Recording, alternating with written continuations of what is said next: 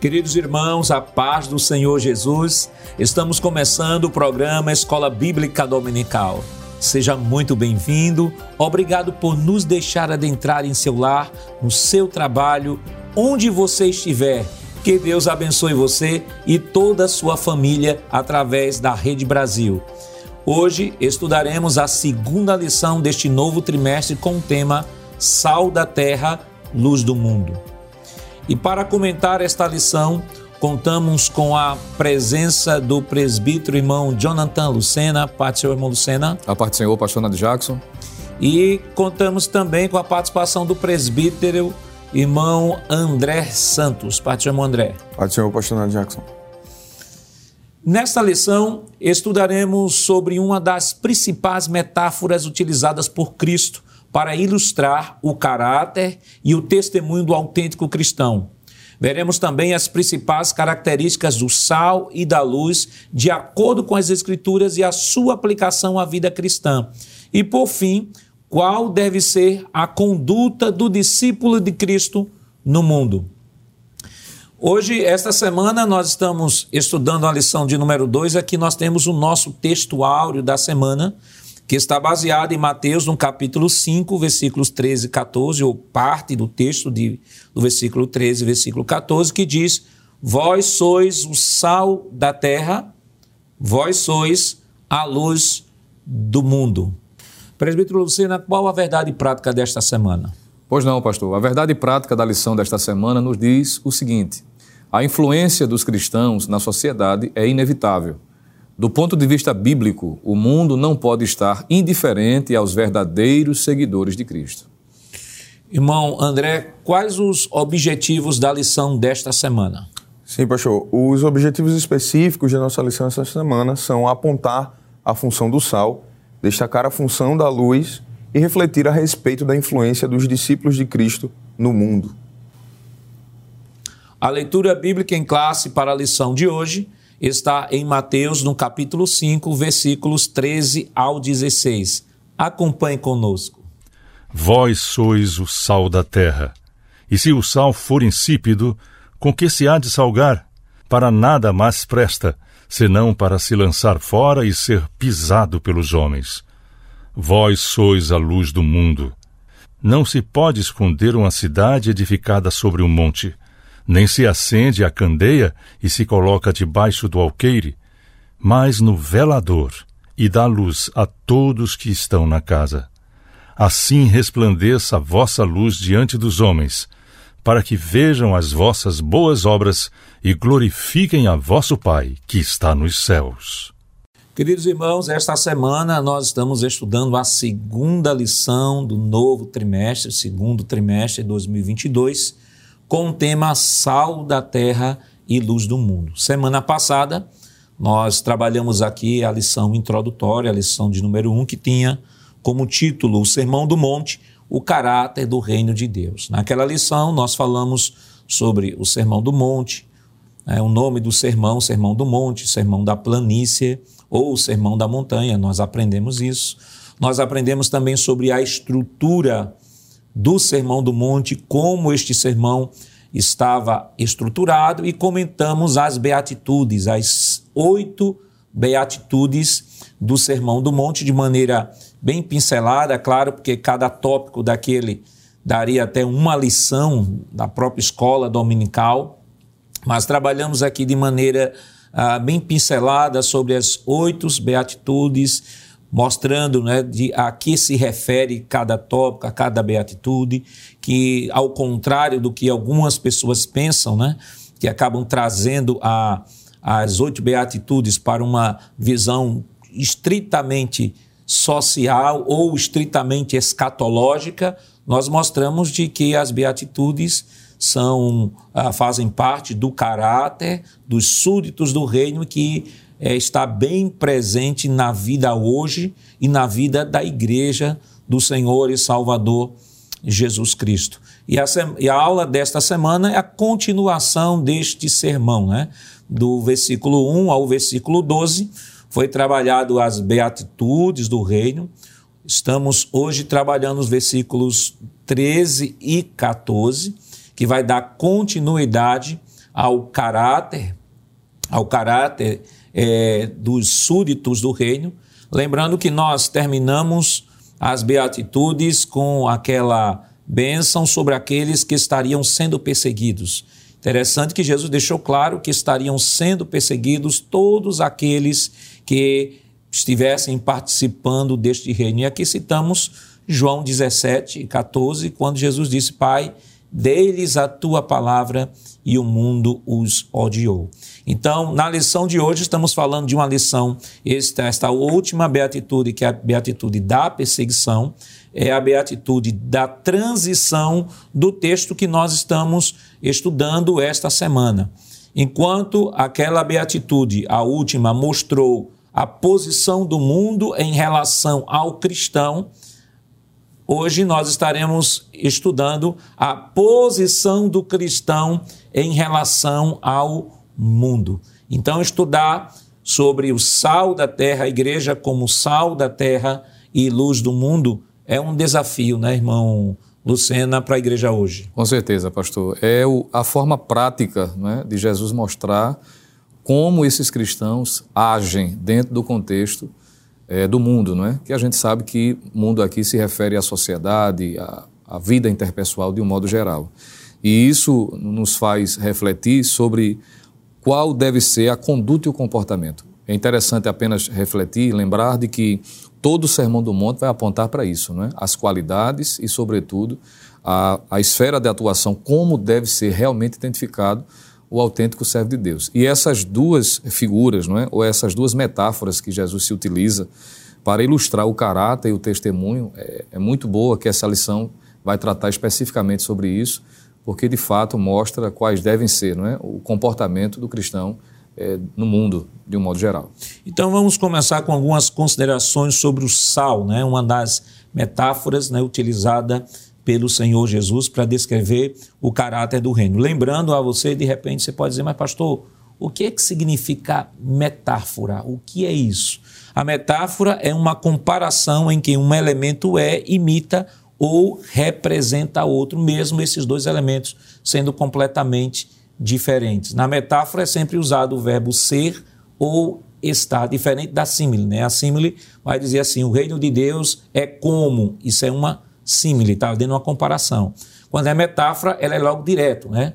Vós sois o sal da terra, vós sois, né? O verbo ser aí. Então, é uma comparação que está sendo feita entre elementos diferentes, estamos falando de, do, da, do, do, do súdito do reino sendo comparado ao sal, são dois elementos, são pessoas e um elemento inanimado, mas há propriedades deste segundo elemento que são tirados como ilustração para ilustrar a vida daquele que vive a ética do reino. Então, voltando aqui às considerações sobre o sal, o sal à luz das escrituras. Quais as considerações preliminares dessa metáfora ou comparação que a gente pode estar falando hoje? Pois não, pastor. Uma, uma observação, uma consideração inicial que nós podemos fazer é exatamente a definição do termo sal, que é a expressão que Jesus se utiliza, como o senhor bem descreveu, apontando para a metáfora que ele se utiliza. Não é?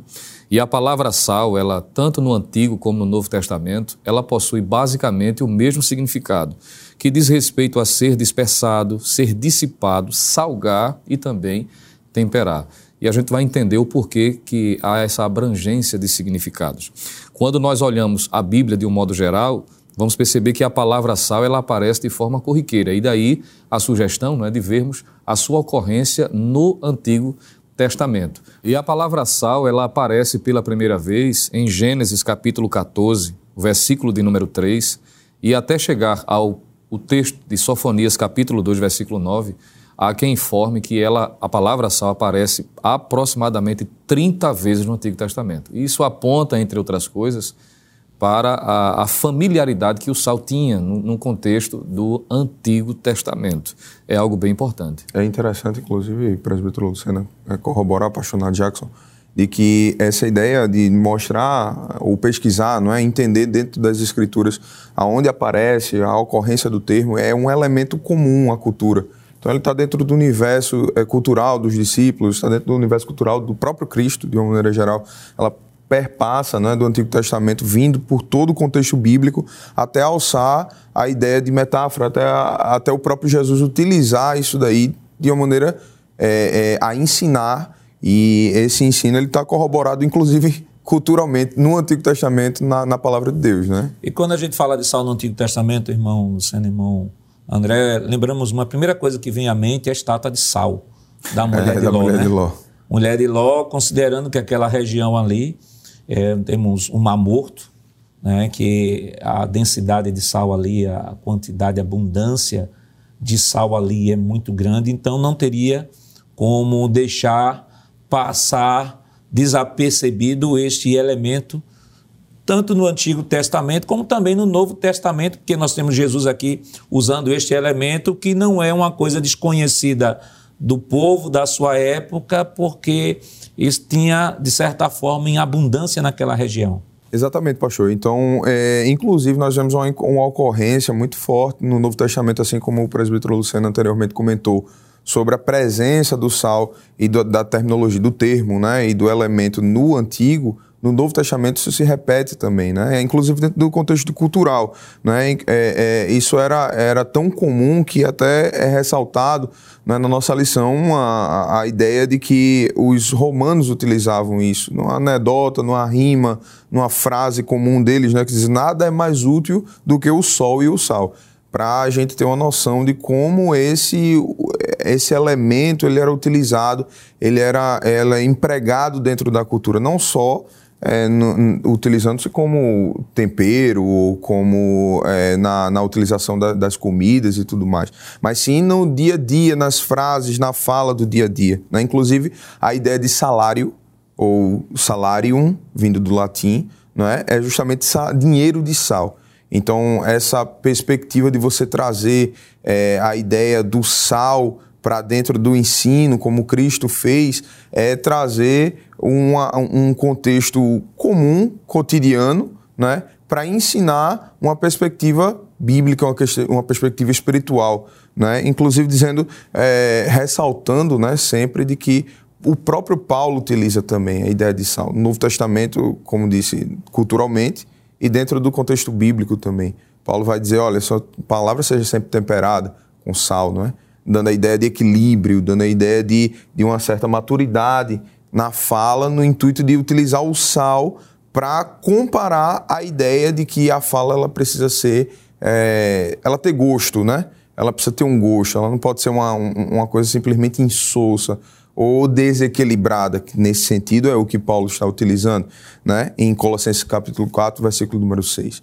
E aí, portanto, a gente entende que no Novo Testamento, na realidade, a ideia geral, a ideia comum do sal é justamente trazer a, a compreensão de que o, o, comportamento do crente, o comportamento do cristão, o comportamento de qualquer pessoa que sirva ao Senhor Jesus, ele deve ser equilibrado, ele deve ser diferenciado. O sal ele tem esse, essa, essa conotação no Novo Testamento, tanto no Antigo como no Novo.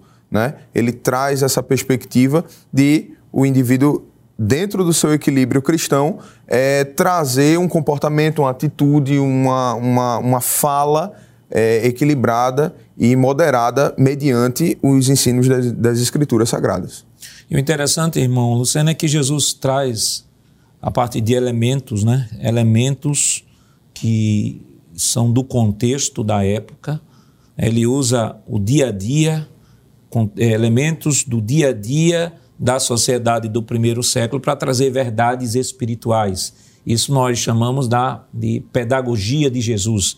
E a pedagogia de Jesus ela não tinha nada de complicado, né? Por isso que ele utilizava os elementos do dia a dia para que as pessoas pudessem entender a profundidade das verdades espirituais do reino. Com certeza, pastor. E principalmente, como o senhor destacou, né? E já foi dito aqui, o presbítero André fez menção que é muito importante essa, essa informação de que o fato de Jesus ter usado do sal é porque o, o seu simbolismo, o seu significado, ele já era muito conhecido, ou seja, algo muito usual que qualquer pessoa, por mais simples que seja, me permita dizer, não é? sem ser extremista, até uma criança entenderia. Porque tanto no Antigo como no Novo Testamento, o sal, ele traz a ideia de preservação, não é? O professor pode fazer menção, por exemplo, de Êxodo, capítulo 30, versículo de número 35, inclusive também para preservação dos alimentos e para temperá-los. Isso pode ser visto até dentro do acompanhamento obrigatório dos sacrifícios que é apontado no sacrifício do Antigo Testamento, Levítico, capítulo 2, versículo de número 13 e Ezequiel capítulo 43, versículo 24. Havia o valor medicinal, não é? que tanto no Antigo e também no Novo Testamento apontam para essa realidade. Isso está em Ezequiel capítulo 16, versículo 24, quando diz o texto que os recém-nascidos eram banhados em sal e era aplicado neles também exatamente com esse propósito medicinal. O uso figurado, que é o que Jesus se utiliza aqui, tanto no Antigo como no Novo Testamento se repete. Então veja que é algo bem similar, fazia parte do dia a dia.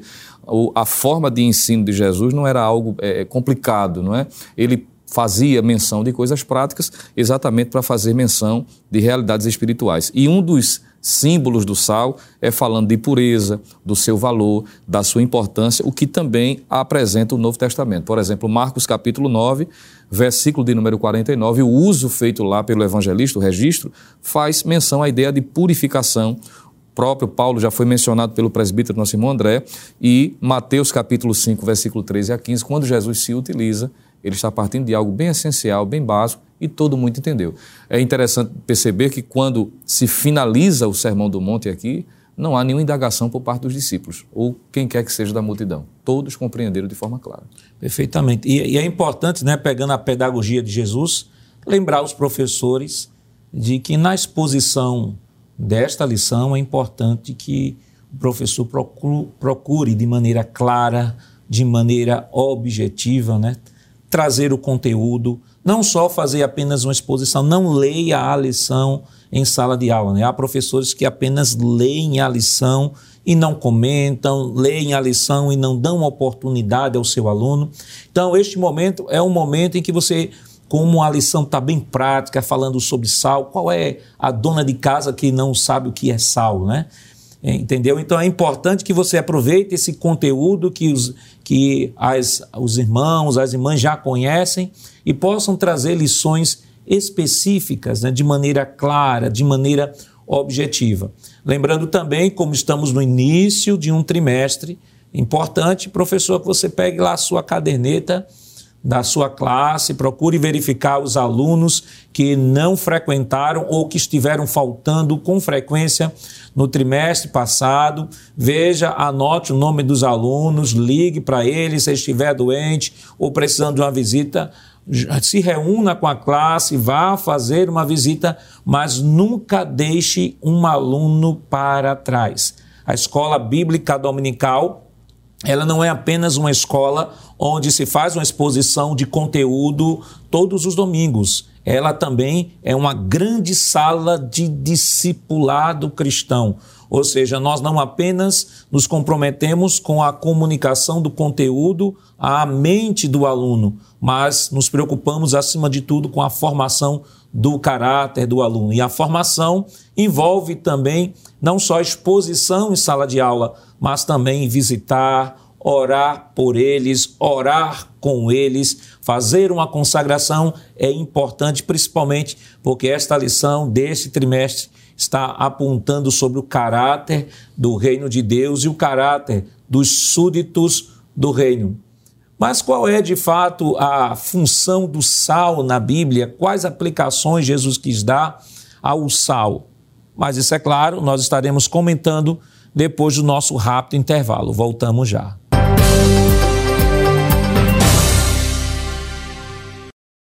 Queridos irmãos, estamos de volta em seu programa Escola Bíblica Dominical, estudando esta semana a segunda lição que tem como título Sal da Terra, Luz do Mundo.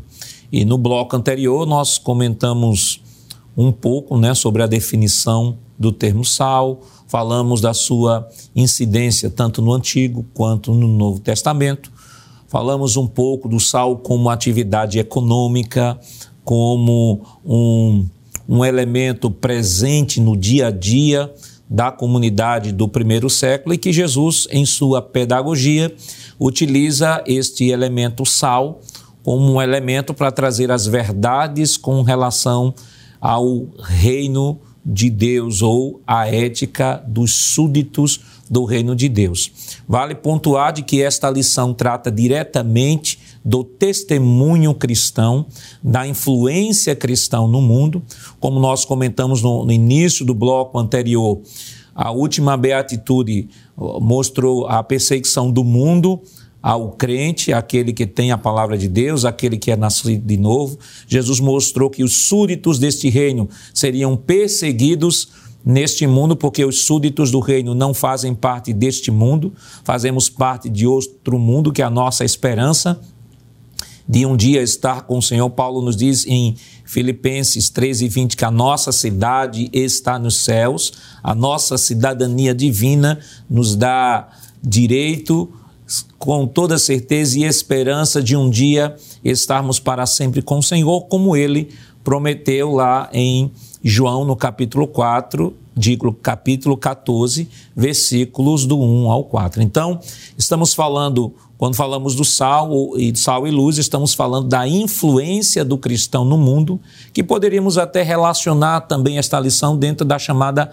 mordomia da influência que é a capacidade, irmão Lucena, que o cristão tem de influenciar o mundo a partir deste, desta nova vida que ele vive agora em Cristo Jesus. E agora o cristão, como sal da terra, ele se contrapõe à corrupção deste mundo. Isso mesmo, pastor. É, é a forma prática de se entender o porquê de Jesus ter usado a figura do sal. Né? Já, já foi informado aqui no bloco anterior que uma das utilidades do sal era para preservar os alimentos. É bom que se lembre, por exemplo, que tanto no Antigo como até mesmo no Novo Testamento não se tinha a condição de refrigeração que nós temos hoje. Então, os alimentos para serem conservados em longas jornadas, em viagens, ele era aplicado nesse alimento o sal porque evitava a putrefação, a deterioração daquela, daquele alimento, daquele, daquele objeto que estava sendo preservado. Então a ideia aqui é exatamente essa: o crente como sal da terra ele se contrapõe à corrupção, à corrupção do mundo, uma vez que a, a própria Bíblia vai dizer de que o mundo é caracterizado como sendo não é, um mundo em decomposição. É o que Paulo vai dizer, por exemplo, em sua geração, em Filipenses capítulo 2, o versículo de número 15, ele vai chamar de que aquela geração era corrompida e perversa. Algo que já em Gênesis 6 e 5 já era caracterizado dessa forma. Então, o crente como sal, ele vai regredir, ele vai impedir de que essa putrefação ocorra com mais rapidez. Ele está ali trazendo esse estado é, de se contrapor à corrupção do mundo. Por exemplo, quando nós lemos o Antigo Testamento, pastor, estava enquanto os senhores estavam aqui fazendo menção a respeito da, do uso do sal, eu me lembrei, dentro desse contexto aqui de se contrapor à corrupção do mundo, aquele momento em que Deus se revelou a Abraão dizendo que iria trazer juízo sobre a cidade de Sodoma e Gomorra.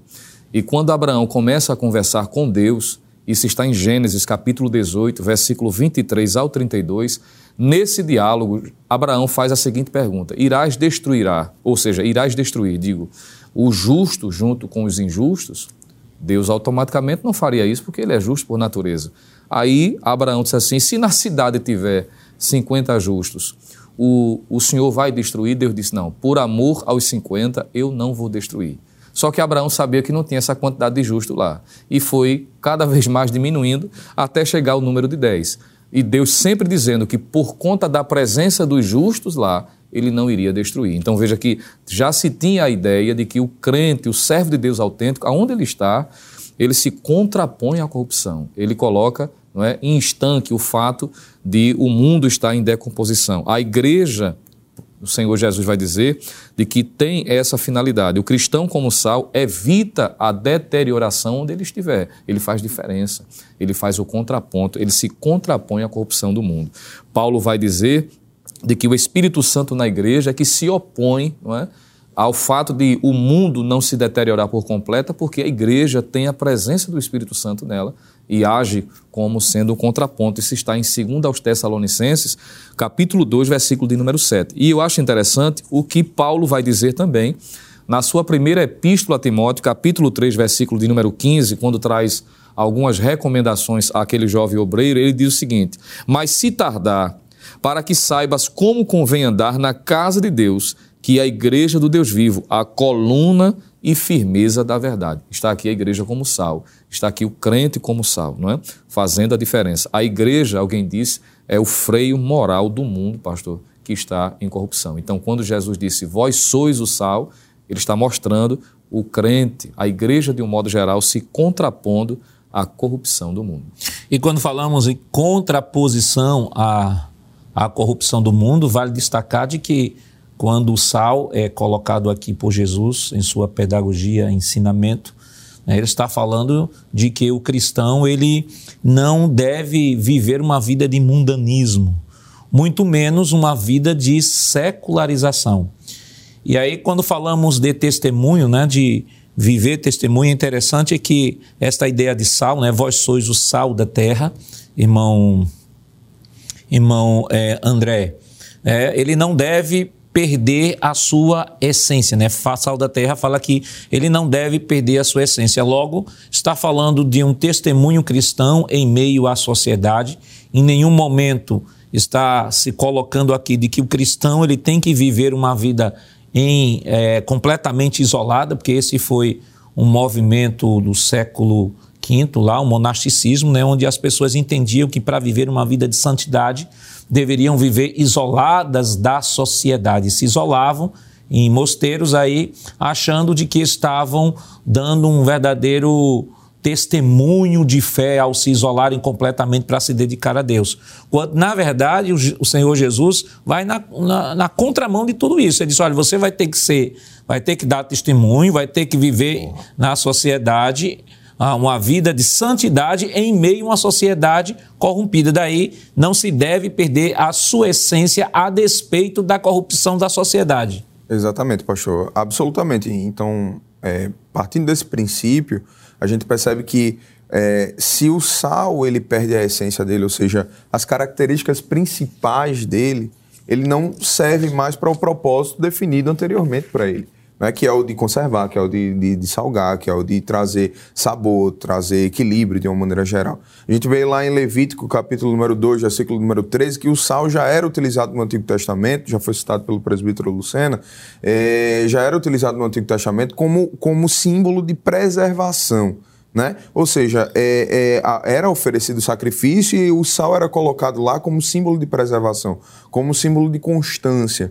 Né? Se o crente ele perde de alguma maneira essa constância que é simbolizada nos sacrifícios do Antigo Testamento, né? Aí Hebreus, voltando a citar Hebreus como sombra das coisas futuras, o sal de alguma maneira era sombra é, da, da, do comportamento, do caráter do, do, do, do crente do caráter do servo de Cristo. Então, se ele perde a essência dele, se ele perde aquele, ou seja, eu gostaria de utilizar a essência aqui no sentido de propósito, né? no sentido de propósito fim para a vida do indivíduo, para a vida do crente, para a vida do cristão. Se ele perde a essência dele, ele não serve mais para nada, que é o que o próprio Jesus chega a mencionar. Apesar de ser uma palavra forte, apesar de ser uma palavra incisiva, é de fato o que a Bíblia nos mostra, é de fato o que a Bíblia nos diz. E aí é interessante notar que uh, o sal citado lá em Mateus 5 e 13, alguns comentaristas chegam a citar, chegam a dizer que o sal era, era conseguido naquele, naquele período ali do, de Jesus e da Palestina naquela época em rochas.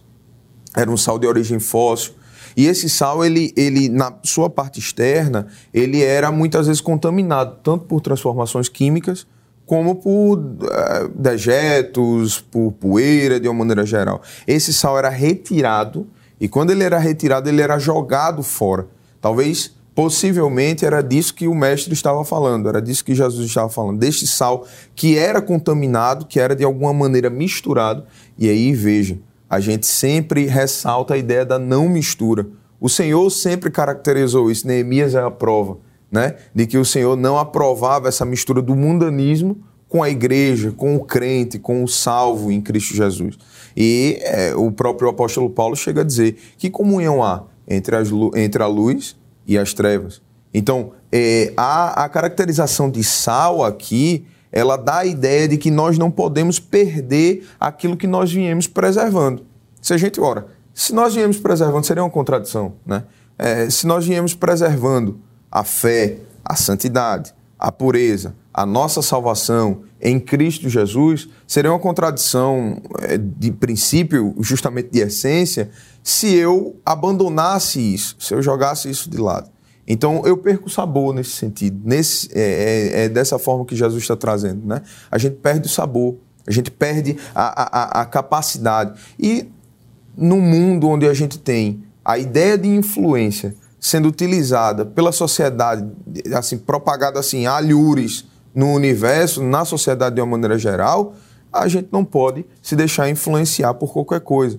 É até uma palavra é, direcionada professor pode utilizar o professor é, quando for falar para os jovens, de uma maneira geral, para, para a igreja, de uma, em um contexto como um todo, né, de que a, a gente tem os digital influencers né, na, na, nas mídias sociais, tem aquelas pessoas que, que fazem a propaganda, que fazem, criam comportamentos, criam tendências, e, é, e muitas vezes esses comportamentos, essas tendências, elas vão de encontro ao que a palavra de Deus nos assevera elas vão de encontro ao, padrão bíblico estabelecido, ou seja, elas tiram o propósito, eu para utilizar o termo que nós viemos utilizando, uhum. elas tiram o propósito do sal.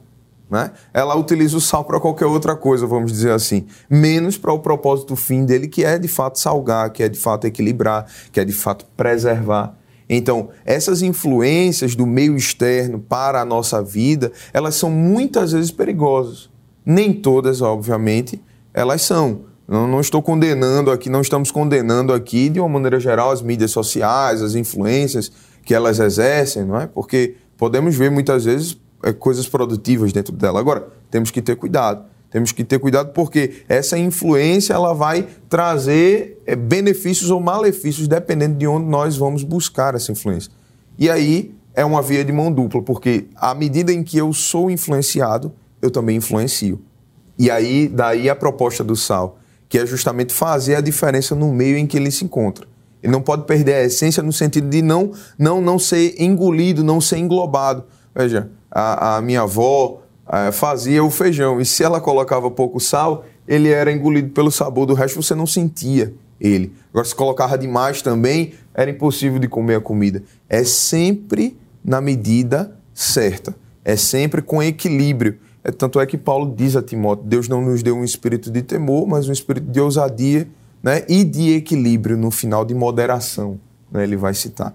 Então, o sal ele tem esse propósito de influenciar, de trazer uma perspectiva diferenciada, é, seja nos meios acadêmicos, seja no trabalho, seja no estágio, seja onde quer que nós estejamos. Né? Precisamos fazer é, valer aquilo para o que o Senhor nos chamou conforme Romanos capítulo número 12, versículo número 2, a nossa mente transformada, né? Tiago 4 e 4, dentre outros textos que nós vemos de maneira muito clara a severidade da palavra do Senhor em dizer da necessidade do crente ser como o sal, fazendo a diferença e não sendo influenciado pelo mundo, mas sim influenciando a sociedade que está ao seu redor. O crente ele faz a diferença, pastor presbítero Lucena amado professor que está é, nos assistindo. Ele faz a diferença em qualquer lugar. O verdadeiro crente, ele quando ele chega, ele muda o ambiente. Né? O bom cheiro de Cristo, como diz o apóstolo Paulo, é, traz uma, uma diferenciação no local em que este, este crente, este cristão, ele está. Então, o, o sal, ele é, é, é, vem de pitada, né? E aí, quando ele é colocado ali, ele dá um sabor diferente ao contexto em que ele está. E aí, irmão, Luciana, quando falamos de sal como o sal como, como sal, estamos falando de identidade, né? Talvez alguém pode dizer, mas o sal ele não é misturado com, com a comida, né, para dar o, o, sabor. Isso estaria falando de quê? Estaria, uh, estamos falando da influência do sal na comida. E aqui, na aplicação aqui, a influência do cristão na sociedade. Porque foi dito aqui que o sal, quando ele se mistura com elementos estranhos, para que, é que ele servia? Para nada, só para ser lançado no chão e, e, ser pisado pelos homens. E, segundo alguns historiadores, o sal era usado até para, ah, para pavimentação, quando ele não mais é, não mais era utilizado por, por conta da, do índice de contaminação, não poderia ser utilizado no sentido econômico, nem para comida e nem outras propriedades, porque ele já estava contaminado. Então, o cristão, irmão, irmão Lucena, ele, como nós estamos falando dele como sal, estamos falando de, da sua identidade, da sua capacidade é, é, de ser cristão, de professar a sua fé e mesmo em meio a, vamos colocar aqui de maneira ilustrativa, mesmo em meio a esta comida do mundo, mas quando alguém provar, vai perceber que no meio daquilo ali tem um cristão que de fato mostra a sua identidade, mostra o seu caráter e o seu testemunho. Com certeza, pastor. É, o sal, ele, apesar de ser bem discreto, né, e é interessante destacar isso, né, se conduz com discrição, como o senhor disse. E foi, foi muito pertinente a, a, a informação que o presbítero lembrou de que quando se é utilizado como tempero, embora tenha um contato, mas é perceptível quando ele está lá. Ele não é visto, não é porque ele está em meio a outros elementos ali, mas é perceptível. Ora, quem é que não identifica de imediato quando uma, um alimento está sem sal? Está sem sal, ou quando tem na dosagem certa, é perceptível. Isso mostra a sua descrição, isso aponta para a realidade cristã também. O caráter cristão, quando ele está em evidência, ou seja, quando ele é manifesto, ainda que a pessoa em si não esteja debaixo dos holofotes, mas a sua conduta é perceptível. É algo semelhante que aconteceu, por exemplo, quando Eliseu passava à casa daquela mulher, não é? E diz o texto que ela reconheceu e identificou ele como sendo um autêntico servo de Deus, um santo homem de Deus. Então isso aponta para a sua descrição, para a sua evidência e finalizo lembrando, pastor, que produz sede por Deus aos que estão à sua volta. É? Quando esse sal ele é utilizado da maneira certa, ora, como quando uma pessoa quer, por exemplo, tem dificuldades de ingerir líquido, beber água, por exemplo, o que é que faz, o que é que motiva ela a tomar água. Né? Geralmente alguém diz assim, vou, com, vou comer algo que tenha sal, um certo teor de sal, para que isso desperte o desejo de beber água. Então, da mesma forma, o crente, que é sal da terra, ele age com discrição, ele é percebido não é? e também desperta o interesse para as coisas de Deus, produzindo sede aos que estão à sua volta. E o senhor falou aqui, é, como o André também, falando sobre a influência do cristão na sociedade. Eu lembrei aqui de um texto rapidamente, aqui para ler aqui em Atos dos Apóstolos, é, capítulo 16, versículos 1 e 2, que diz o seguinte: E chegou a Derbe e Listra, e eis que estava ali um certo discípulo por nome Timóteo, filho de uma judia que era crente, mas de pai grego. Aí veja o versículo 2: do qual davam bom testemunho os irmãos que estavam em Listra e em Icônio. E o que nos faz ah, assim despertar e nos assombrar com esse testemunho do apóstolo, digo, com esse testemunho de Lucas sobre Timóteo, é que observe, tanto Listra quanto Icônio está falando que davam testemunho daquele jovem, tanto os de perto como os de longe. Aí você pensa, mas como? Na época não tinha rede social, não tinha WhatsApp, não tinha esse sistema de comunicação que nós temos. Como é que uma comunidade de longe conseguia saber sobre o testemunho evidente e irrepreensível de um jovem que morava tão distante? A sua influência era tão grande, seu testemunho era tão grande que ele era falado por todos. E é justamente este sal da vida de Timóteo que, que estava salgando a, a sociedade de sua época, e foi justamente é, este jovem que Timóteo, que digo que Paulo, o pega e o traz porque percebe que aquele jovem ele tinha não só um testemunho, mas tinha uma grande chamada de Deus. Além de sal da terra, que, outro, que outra metáfora Jesus utiliza para descrever o caráter dos súditos do reino. Mas isso é claro, nós estaremos comentando depois do nosso rápido intervalo. Voltamos já.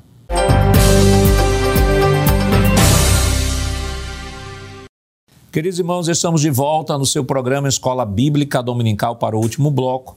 Da lição desta semana, estamos estudando a lição de número 2, que tem como título Sal da Terra luz do mundo. E no bloco anterior, nós comentamos o cristão como sal da terra, nesta metáfora que Jesus utiliza no Sermão do Monte.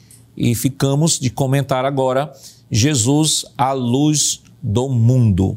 O cristão como luz do mundo. Então, nós temos aqui, irmão Luciano, algumas características da luz. Nós temos aqui que a luz ela acaba uh, transmitindo é, luminosidade para todos. E no, no sentido do testemunho do cristão, estamos falando que ele transmite luz para todos. O que é que a gente pode comentar sobre isso? Pois não, pastor. É, inicialmente, é bom que se lembre o seguinte, que essa luz que Jesus diz que somos, ela é derivada pelo fato de que somos luz no Senhor. É bom que se diga isso. Ninguém tem luz própria nesse sentido.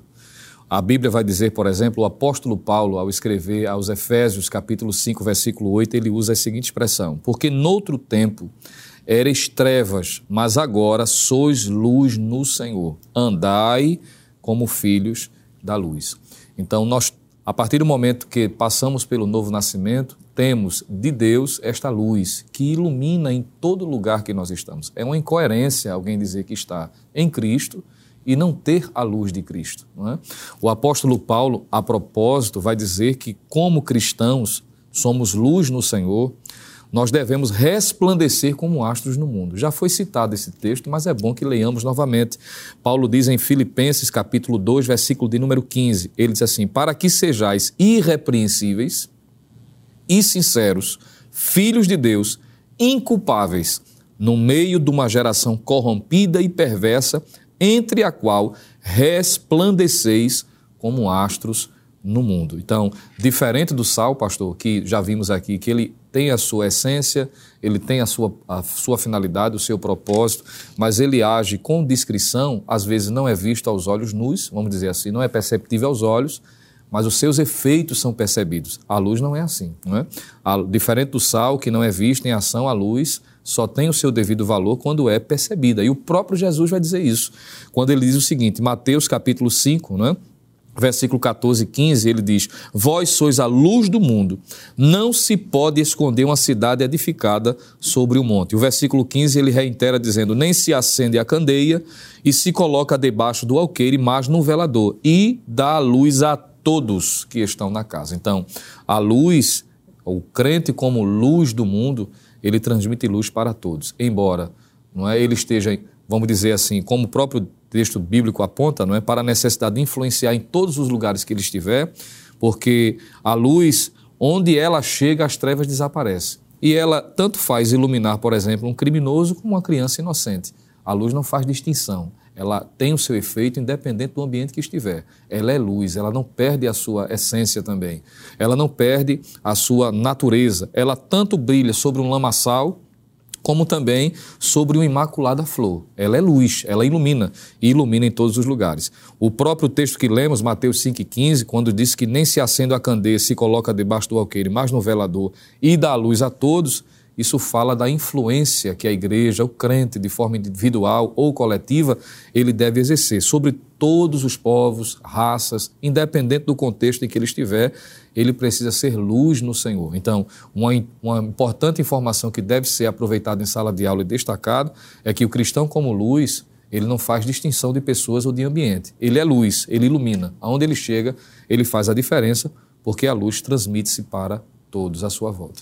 E quando o irmão Lucena colocou, irmão André, de que ele é luz em todos os ambientes, vale destacar que quando estamos utilizando, ou quando Jesus utiliza esse termo luz, está falando de testemunho cristão. Testemunho cristão em meio à sociedade, ou seja, ele é cristão em casa, ele é cristão no trabalho, ele é cristão na universidade, ele é cristão na rua, ele é cristão onde quer que ele esteja. Nos grupos de WhatsApp que ele faz parte, ele é cristão. Na conta da rede social, ele é cristão. Não existe a ideia de que, não, ele é cristão em alguns ambientes, em outros ambientes não. Então, segundo ponto diz: sua luz precisa ser mantida. Então, não há essa dicotomia onde eu em alguns ambientes eu sou cristão, mas, por exemplo, como um profissional. Não, eu sou um profissional, seja de que área for, quando eu estiver atuando, eu não tem nada a ver esse negócio de fé. Eu vou atuar dentro de todas os, os de todas as malícias às vezes que há em algumas em algumas atividades que algumas pessoas realizam em algumas atividades para ludibriar, para enganar, para ganhar né, em cima do outro, mas o cristão, ele é cristão em todos os ambientes. E nem precisa ele dizer que é cristão. O próprio testemunho, a forma de falar, forma de andar, de se comportar, de tratar, de conversar, isso está relacionado diretamente né, à sua fé. E aí, falando do sal, da sua identidade enquanto cristão. Ele não pode, em nenhum momento, ser cristão interiormente e isso não ser expresso externamente. Perfeitamente, pastor. Inclusive, é, quando a gente fala de, de, se destacar nesse sentido, é destacando a luz de Cristo. Né? Um astro, como o presbítero Lucena leu aqui o versículo, né? um astro ele não resplandece à luz dele, não é a sua luz natural, mas ele resplandece à luz de Cristo. Né? E essa luz ela precisa ser mantida, ela precisa ser uma constante em todas as áreas da vida dessa, desse, desse indivíduo, desse cristão. Né? Ele não pode ter uma, uma, uma, intermitência nesse sentido. Ela precisa ser perene, ela precisa estar, tá, estar sempre iluminando em todos os cantos. Inclusive, é, ser luz fala também de destacar-se. Né? E muitas vezes esse destaque, em certa medida, é, por exemplo, quando você está em um quarto escuro, completamente escuro, e acendem uma luz, o seu olho começa a, a fechar. É uma reação natural do corpo humano, porque a, a luz demais ela às vezes incomoda. Né? E nesse sentido é incomoda, incomoda as trevas. Nesse sentido, o cristão, ele como luz do mundo, ele vai incomodar as pessoas é, não porque ele, ele quer ser chato ou porque ele quer ser inconveniente, mas sim porque a sua conduta, a sua, a sua, o seu modo de agir, o seu modus operandi, né, é, por assim dizer, ele vai traduzir a, que ele é crente. Ele vai traduzir. E muitas vezes isso vai conflitar. Com, nós vimos na lição passada que a ética do reino é uma ética diferente da que o mundo utiliza. E em sendo diferente, muitas vezes vai haver o choque. É impossível, é, é, é, é inegável que isso vai acontecer em determinados momentos. A luz vai brilhar e as trevas vão correr, as trevas vão é, se esvair. E, eventualmente, alguém vai se incomodar com aquela luz, vai querer tirar, vai querer colocar embaixo do velador, como o próprio Cristo nos fala né, o nosso Senhor Jesus, ele diz, olha, não, não, ela não funciona muito bem se a gente colocar ela embaixo do alqueire. Né? Ela tem que colocar em cima para ela estar tá destacada e brilhar para todo mundo ver. É interessante, pastor, citar um exemplo bíblico nesse sentido. É, Atos 11, 26, ela nos fala de um, um exemplo clássico, que é a própria igreja de Cristo. Né, em seu início. E sucedeu, em 11, 26 de Atos, e sucedeu que todo um ano se reuniram naquela igreja e ensinaram muita gente em Antioquia, foram os discípulos pela primeira vez chamados cristãos. Veja, pastor, é, presbítero Lucena, professor que está em casa nos assistindo, você que está nos assistindo, de que o verbo aqui está na voz passiva. Eles foram chamados. Eles não se chamaram cristãos. As pessoas que olharam para a igreja e perceberam a presença de Cristo dentro daquela igreja dentro daquelas pessoas, dentro daqueles discípulos. Isso é muito interessante, isso é muito importante. É para que nós entendamos que a pessoa vai olhar para a gente, as pessoas vão olhar pra, para nós como luz e vão chamar em nós essa luz, vão perceber em nós essa luz. Quem vai fazer? Essa é uma atitude é, reversa né, do mundo para conosco. Vão olhar para a gente, ver a diferença, ver que nós estamos brilhando e ver que nós estamos fazendo é, algo de diferente nesse mundo. Irmão Lucena, já dizia um certo escritor que a nossa vida será a única Bíblia que as pessoas lerão em toda a sua vida. Isso traduz muito esse conceito de luz do mundo e que a luz não deve se misturar com as trevas e glorificar o nome do Senhor, porque o Senhor Jesus disse: Assim brilhe vossa luz diante dos homens, para que vejam vossas boas obras e glorifiquem a vosso Pai que está nos céus. Muitas pessoas não terão nem, às vezes, a oportunidade de abrir uma Bíblia, mas verão uma Bíblia viva, não a tradução viva, né? Uma Bíblia viva. E aí eu queria pegar um gancho rapidamente no texto aqui de Paulo, 2 Coríntios, 2 Coríntios, no capítulo 3, quando ele diz, versículo 18, que diz assim: Mas todos nós, com cara descoberta, refletimos como espelho a glória do Senhor, somos transformados de glória em glória na mesma imagem, como pelo Espírito do Senhor. Ele diz: Mas todos nós, com cara descoberta, refletimos como espelho a glória do Senhor. Então não tem como um cristão verdadeiro se esconder. Com certeza, pastor, é incompatível, não é? Se ele é luz, que é o reflexo da sua identidade como sal, automaticamente ele vai ser percebido. E essa percepção não é para o engrandecimento dele, mas aponta, não é? e para a glorificação do nome do Senhor. O apóstolo Pedro, na sua primeira epístola, no capítulo 4, versículo 11, parte do texto diz o seguinte: Para que em tudo Deus seja glorificado por Jesus Cristo, a quem pertence a glória e o poder para todo sempre. Amém. Então, a proposta aqui, quando Jesus trata sobre essa, esse assunto, não é? mostrando de que as pessoas viri, veriam as vossas boas obras e glorificariam o Pai Celestial, mostra para a finalidade última. O comportamento, a identidade aponta para a glorificação do nome do Senhor. Bom, Lucena, nosso tempo já foi embora, mas eu gostaria ainda de ler um, um versículo aqui, os irmãos, sobre este tema ainda que está em 2 Coríntios, no capítulo 3, versículo 3, que diz o seguinte: Porque já é manifesto que vós sois a carta de Cristo, ministrada por nós e escrita não com tinta, mas com o Espírito do Deus vivo, não em tábuas de pedra, mas nas tábuas de carne do coração. E é Interessante que o apóstolo Paulo deixa claro, em outras palavras, fazendo aplicação geral, porque o tempo, nosso tempo já foi, de que nós somos um livro aberto, onde o mundo inteiro, muitas vezes, é a única Bíblia que eles vão ler, será a nossa vida, a nossa carta. E que testemunho nós estamos dando? Que tipo de vida nós estamos vivendo? Estamos sendo verdadeiramente súditos do reino? É importante que você, professor, esteja trazendo esta reflexão ao seu aluno na escola bíblica dominical. Prezado irmão, o sal e a luz são relevantes pelo feito que exercem. Sem eles, não haveria qualidade de vida. Portanto, cada cristão deve ser relevante, isto é, brilhar o máximo por Jesus primar pela excelência espiritual, realçar a distinção entre o verdadeiro crente e o mundo. Que Deus continue lhe abençoando em nome de Jesus. Chegamos ao final do programa de hoje, onde estudamos a segunda lição com o tema Sal da Terra, Luz do Mundo. Na próxima semana estudaremos a terceira lição com o tema Jesus, o discípulo e a lei.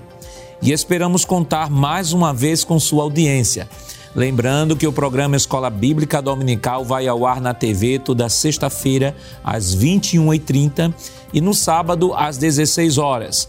Também está disponível em um formato podcast no Spotify e em nosso canal no YouTube. Rede Brasil Oficial. Acesse o canal, se inscreva, ative o sininho, compartilhe nossa programação. Obrigado por sua companhia e até o próximo programa.